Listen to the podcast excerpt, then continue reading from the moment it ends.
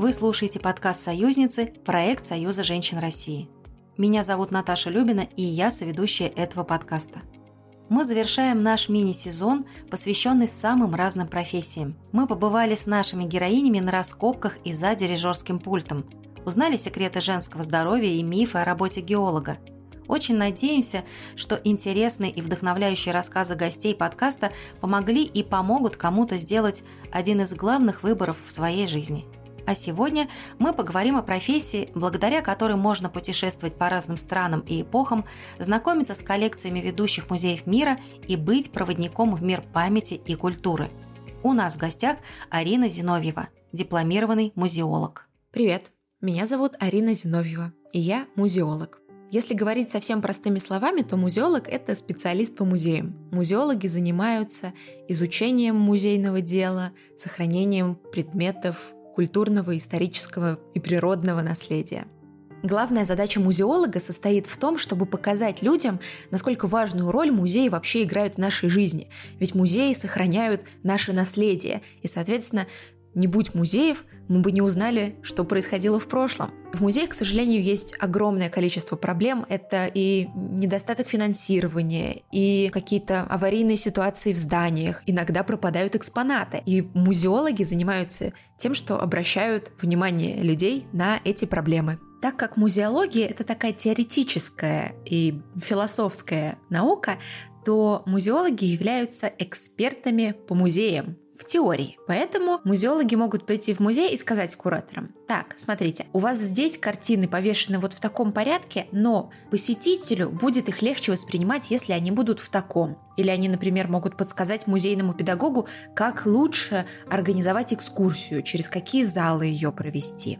Музеологи являются экспертами во всем, что касается вопросов сохранения культурного и исторического наследия. Поэтому они могут решить, нужно ли вот этот экспонат выставить на обозрение публики, или он пока не очень важен и можно его оставить в хранилище на будущее. Музеологи также могут помочь музеям разобраться, какие экспонаты вообще в свою коллекцию принять, потому что музеи приобретают экспонаты в своей коллекции несколькими способами. Это может быть покупка разных интересных предметов у частных коллекционеров или просто у обычных людей, либо же люди могут принести какие-то редкости музею в дар – и вот музеолог сидит и решает, нужно ли этот дар принимать или нет. Еще музеологи занимаются вопросами систематизации и каталогизации хранилищ. Что это значит? У каждого предмета в коллекции есть два особых номерка. Первый номер – это то число, под которым этот предмет поступил в коллекцию музея.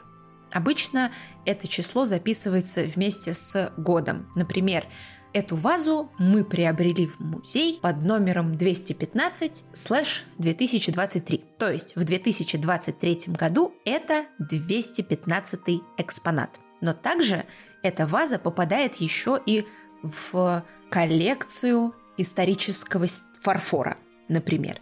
И в коллекции исторического фарфора она, эта ваза, 38-я. Значит, ей полагается номерок F, фарфор, 38. И придумать, как все вот это каталогизировать и записывать, это работа музеолога.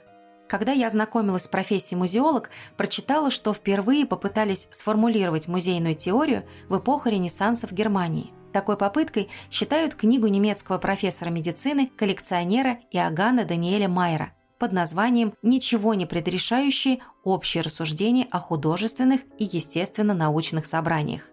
Позже вышла работа Найкеля «Музеография», а с конца XIX века появились периодические музееведческие издания. Эта профессия появилась более ста лет назад, в конце XIX века, когда на большой конференции в Дрездене было принято решение о создании такой науки – музеологии. Ну и понятное дело, что наука музеологии не может существовать без музеев. Поэтому, когда начался расцвет музеев, Тогда появилась и наука, которая начала их изучать и исследовать. А вообще стоит рассказать о том, и когда появились первые музеи. Первый прототип такого музея под названием Мусейон был основан в Александрии. И это было гигантское-гигантское помещение, в одной из комнат которого находилась как раз та самая знаменитая Александрийская библиотека. Ну а в других комнатах находились всякие экспонаты, например, чучело животных, которые использовались как наглядное пособие для обучения. Там же были и скульптуры, статуи и прочие такие интересные штуки. В Древней Греции тоже были своего рода музеи, но э, их целью не было что-то там сохранить. Их целью было показать, вот смотрите, мы захватили в соседней стране вот эту скульптуру или вот это произведение искусства. Перематываем немножечко вперед, переносимся в эпоху Возрождения, где уже богатые люди устраивали свои такие салоны, где выставляли произведения искусства, которые они купили. Но это не было прям таким музеем-музеем в нашем понимании смысла, потому что туда не мог прийти любой желающий. Это были просто салоны для своих и для своих богатых друзей. А дальше уже в 17-18 веке появляются такие кабинеты курьезит. Или, как в случае России, это кунсткамера. То есть это были такие помещения, где собирали всякое-всякое интересное и необычное. В Германии это называлось, например, вундеркамер. Это могли быть как произведения искусства, так и всякие редкости, например, чучело русалки, Конечно же, чучело русалки не существует, но тогда считалось, что вот оно. И уже в эти кабинеты могли прийти простые люди и поглазеть. Ого, смотрите, русалка! разумеется, нельзя забывать про частные коллекции, на основе которых уже в основном и созданы музеи искусств в наше время. Можем вспомнить Третьяковку, можем вспомнить Государственный музей имени Пушкина. Все это были просто частные коллекции. Ну а первым таким музеем является Британский музей в Лондоне. Он был открыт в 1753 году. Чтобы посетить его, необходимо было письменное разрешение. А вот первым прям совсем публичным музеем стал Лувр в 1793 году. Признаюсь, что многие годы для меня музейный работник ассоциировался со строгой и элегантного возраста дамой, суровым лицом, сидящей на стульчике или поучительным тоном, рассказывающей что-то вроде скучной лекции по истории и напоминающей не подходить близко к картине. Но если бы вы могли сейчас видеть нашу гостью, вы бы поняли меня в том, что все мои представления очень ошибочные. Веселая, юная и увлеченная. Вот такой теперь я буду представлять себе музеолога. Самые глупые вопросы музеологу – это «Ага, ты музеолог? Это значит, что ты вот эта бабушка, которая сидит на стуле в музейном зале и говорит «Не трогать, не бегать, не кричать!» Нет. Эта профессия называется смотритель музейного зала. И, конечно, можно пойти работать по этой профессии. Это очень здорово, это очень увлекательно сидеть в зале музея и кричать на посетителей, которые нарушают твой покой. Но музеология — это куда более широкое понятие, чем просто смотритель музейного зала. Мне всегда очень нравились музеи, мне всегда очень нравилось в них ходить, рассматривать предметы искусства, всякие исторические предметы. И мне всегда было интересно, а почему вот кураторы решили повесить эти картины именно в таком порядке? А почему вот эта статуя повернута к нам левым боком, а не правым? И поэтому я решила, что музеология, музейное дело – это то, чем я хочу заниматься. Если в поисковике задать вопрос «Куда пойти учиться на музеолога?», выдает довольно внушительный список вузов и направлений. Вообще, чтобы работать в музее, не обязательно идти обучаться на музеолога. Можно пойти и закончить обучение по программе истории искусства, например. В России есть несколько направлений в вузах, которые связаны с музеями. Самая такая очевидная программа – это музеология и охрана объектов культурного и природного наследия. По этой программе можно обучаться в нескольких вузах по всей стране, и после того, как вы выпуститесь, можно будет сразу идти работать в музее. Еще одна программа, связанная с музеями, это музейный и галерейный менеджмент. На этой программе обучают искусству управления музеями. Еще интересная программа – это теории и практики современного искусства. Каждый музей, от самого маленького до огромного, сложная структура. И вряд ли мы с вами четко представляем, кто работает за кулисье. Это и координаторы, и регистраторы, и архивариусы, дизайнеры и технические специалисты. Вообще в музеях работает очень много людей, помимо смотрителей. Это кураторы, которые решают, какие предметы из музейного хранилища выставить в залах – или какие картины, например, отдать на выставку. В музеях также работают реставраторы. Как следует из названия профессии, это люди, которые занимаются реставрацией предметов искусства, то есть возвращают им прежний вид. Также есть консерваторы. Это люди, которые делают так, чтобы предмет искусства не испортился. То есть они сохраняют его в том виде, в котором он есть сейчас. Например, если это какая-то деревянная лавочка 15 века, которую уже погрызли жучки и которая уже немножко разваливается, они делают так, чтобы жучки ее дальше не догрызли и чтобы она не развалилась еще больше. Ну а уже реставратор может вернуть ей прежний вид. Также в музеях есть музейные педагоги. Это люди, которые занимаются разработкой всяких учебных программ, не только для детей, но и для взрослых. То есть всякие лекции, курсы, музейные квесты – это все придумывают музейные педагоги. Также, может быть, в некоторых музеях вы видели такие специальные листочки с заданиями, которые надо выполнять во время хождения по залам музея. Вот эти листочки тоже разрабатывают музейные педагоги. Их задача сделать так, чтобы вы ушли из музея чему-то научившись. Современные музеи сильно отличаются от классических. Чаще всего они интерактивные, что нравится и взрослым, и детям. Если в классических музеях посетитель смотрит на экспонат издалека под лозунгом «руками не трогать», то в новых музеях можно и нужно контактировать с произведением. Появляется много приемов для контакта с посетителями. Например, в Государственной Третьяковской галерее на VR-экспозиции можно оказаться в мастерских художников и даже создать свой вариант картины великих мастеров. А еще услышать крик Мунка – в исполнении артиста Андрея Ругару. Почти во всех музеях есть QR-коды, которые можно активировать и сразу прочитать все об экспонате, посмотреть видео или прослушать аудиозарисовку. Если бы я открывала свой музей, то он наверняка был бы очень-очень интерактивным. То есть в нем было бы много штук, с которыми можно бы взаимодействовать. Потому что, когда вы приходите в музей, смотрите только на картины, то у вас задействован только один орган чувств – зрение – но если вы до чего-то дотронетесь, что-то понюхаете, что-то услышите, то вы задействуете больше своих органов чувств, и, соответственно, мозг получает более полную картинку. И, соответственно, вы больше чего-то запомните после посещения такого музея.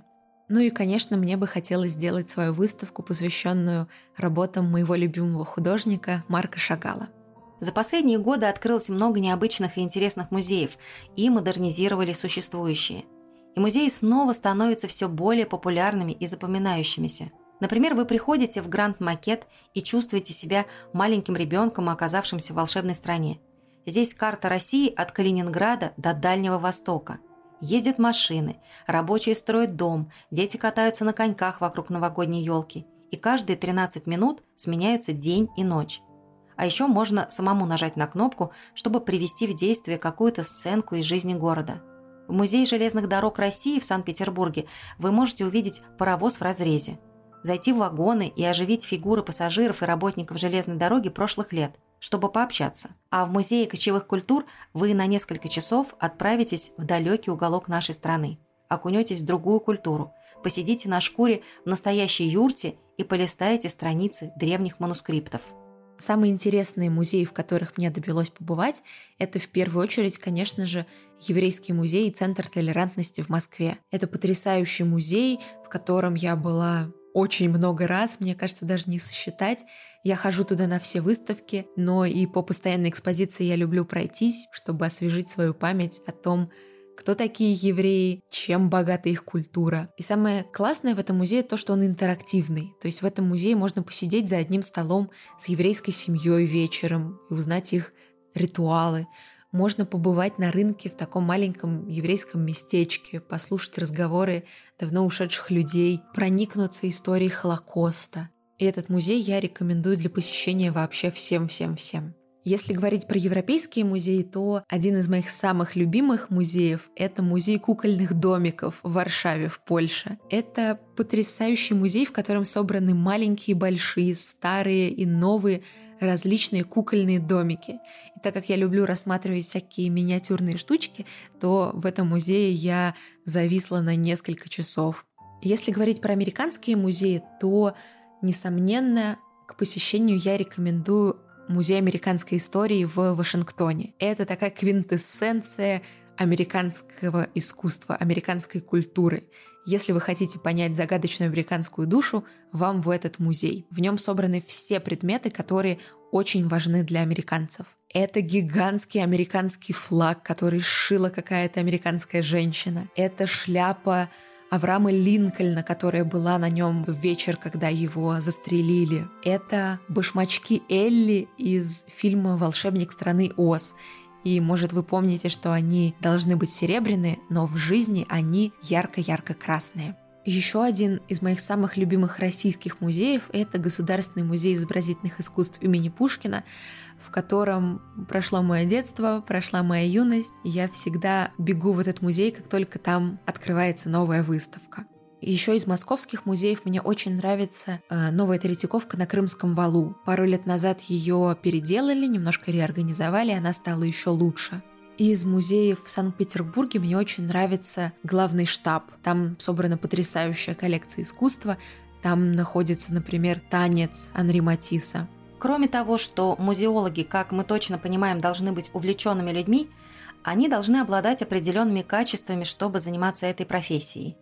Музеологи должны обладать в первую очередь любопытством, креативностью, пытким умом.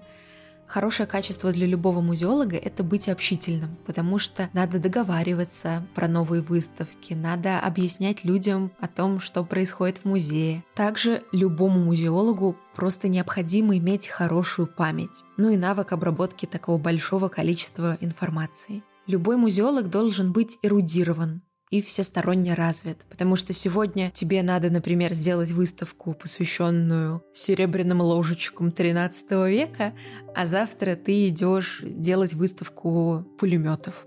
Самое сложное в профессии — это быть человеком с аллергиями, потому что в музее, конечно, находится такое большое количество старых предметов, на которых собрано различное количество исторической пыли, от которых Обычному человеку захочется чихать иногда, а человеку с аллергиями придется туго. В жизни музеологов тоже много смешных и курьезных случаев. Например, в декабре прошлого года в Австралии в музее обнаружили давно забытый экспонат. Это останки тилоцина, сумчатого волка. Как вы знаете, сумчатый волк уже, к сожалению, вымер. Но тогда, когда его чучело передавали в музей, считалось, что этих телоцинов еще полным-полно в лесах. Ну и зачем особо стараться? Но таксидермист, который работал над чучелом, все-таки в своих заметках где-то написал, мол, работаю над чучелом телоцина. И забыл. А потом это самое чучело случайно записали не под тем номером. И в каталоге музейных экспонатов он не был учтен. И только из-за того, что мастер внимательно все-таки записывал и вел учет проектов, над которыми работал, в прошлом году удалось это чучело найти. Оно просто находилось в хранилище под другим номером, и все эти года никто не додумывался его там искать. Но такие случаи происходят не только в Австралии, но и у нас. Например, пару лет назад в Эрмитаже в платье сестры императора Николая II, которое она надевала на бал практически сто лет назад, нашли маленькую конфетку. Она положила ее в складки рукава. Конфетка, кстати, оказалась съедобная, потому что реставратор, который нашел ее, лизнул зачем-то эту конфету и сказал, что она была вкусная. Но теперь эта конфетка выставляется рядом с платьем. Эту конфетку, кстати, еще изучили биологи и сказали, что она удивительно сохранилась. На ней нет вообще никаких следов плесени и других вредных микроорганизмов. Вот это раньше умели делать сладости. В этом сезоне к нам приходили гости, которые настолько любят свои профессии, так о них рассказывают, что после каждого выпуска по-новому воспринимаешь работу тех, кто ищет нефть в экспедициях, кто помогает нам полюбить и понять искусство. А еще хочется пойти на концерт и наблюдать только за руками дирижера. Обойти все музеи, которые советует музеолог – и довериться врачу, который с такой заботой и уверенностью говорит о женском здоровье. Я люблю профессию музеолога, потому что она многогранна и разнообразна. Закончив вуз по направлению музеология, можно пойти работать в совершенно любой музей, в совершенно любую галерею и заниматься изучением и сохранением нашего с вами наследия, исторического, природного, культурного. Мне кажется, очень важно помнить о том, что происходило в прошлом, как люди жили. И музеологи — это люди, которые сохраняют и передают новым поколениям вот эту историю, традиции, культуру. Мой совет тем, кто выбирает такую околомузейную профессию, это не бояться дурацких вопросов и предрассудков, не бояться пыли, не бояться того, что вы в этом музее умрете, из вас сделают мумию и в этом же музее выставят. Главное помнить, почему вы решили работать в музее в первую очередь, почему вы так любите музеи, галереи, почему вам хочется возвращаться туда снова и снова. Ответ на этот вопрос для каждого человека будет разным и уникальным, но для меня это потому, что музеология дает мне возможность прикоснуться к прошлому. С вами был подкаст «Союзницы», проект Союза женщин России. Дальше вас ждет новый сезон, в котором мы будем рассказывать о женщинах в истории страны и постараемся где-то по-новому взглянуть на известных героинь прошлого, а где-то снова напомнить о тех, кто не боялся менять этот мир. Например, героиня первого выпуска нового сезона будет Екатерина Дашкова – основательница Академии наук. Если вам понравился выпуск, расскажите о нашем подкасте и поделитесь выпуском с друзьями. Подписывайтесь на «Союз» в социальных сетях и оставляйте отзывы. До встречи в следующем выпуске.